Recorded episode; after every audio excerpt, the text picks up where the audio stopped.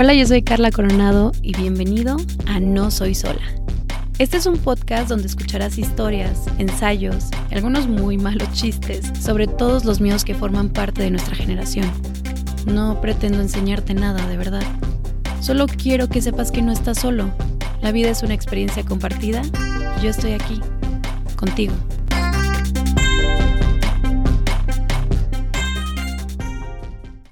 Cuando dije que soñaba con ser mi propia jefa, no me refería a ser también mi propia community management, ni mi psicóloga, ni la camarógrafa de este reality show que ahora protagonizo. No. Lo que yo quería era hacer lo que quiera cuando quiero, ganando lo que quiero.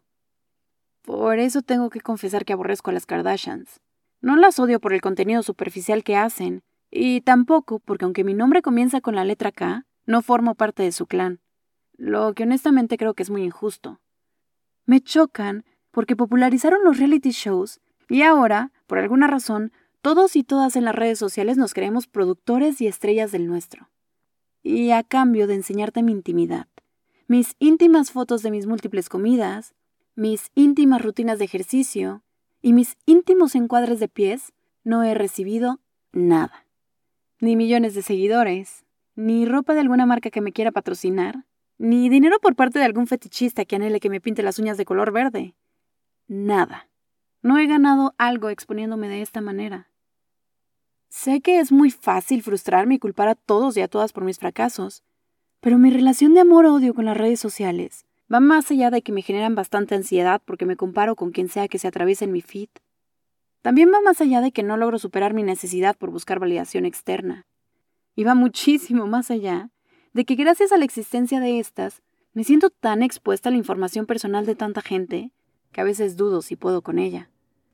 Mi problema con la interacción en el ciberespacio radica en que por más socialista que seas en este mundo virtual, todos y todas somos un producto que está a la venta. Y su moneda de cambio son los likes.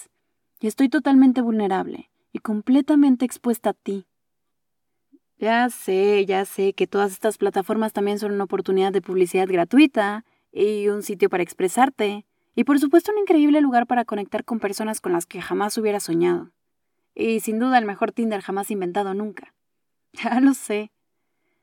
Pero eso es lo que no me gusta sentir que el Internet me está usando en lugar de que sea al revés.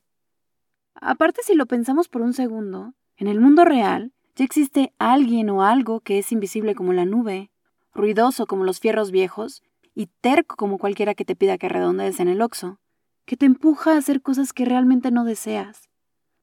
Y sé que existen personas medianamente positivas que podrían apreciar las redes sociales como un regalo del Señor hacia nosotros, porque los caminos de Dios son perfectos y Dios obra de maneras misteriosas.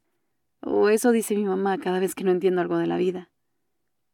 Pero es que Dios no tuvo que monitorear los likes que su novio le daba a otras personas, ni tuvo que rezarle a otra deidad para que todos pusieran sus cuentas en privado y así evitar estalquearlos.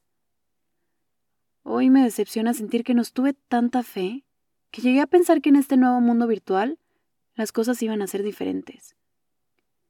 Y es triste, porque convertirme en todo esto para algún día conseguir mi autonomía me hace sentir como todo menos como la jefa de mi propia vida.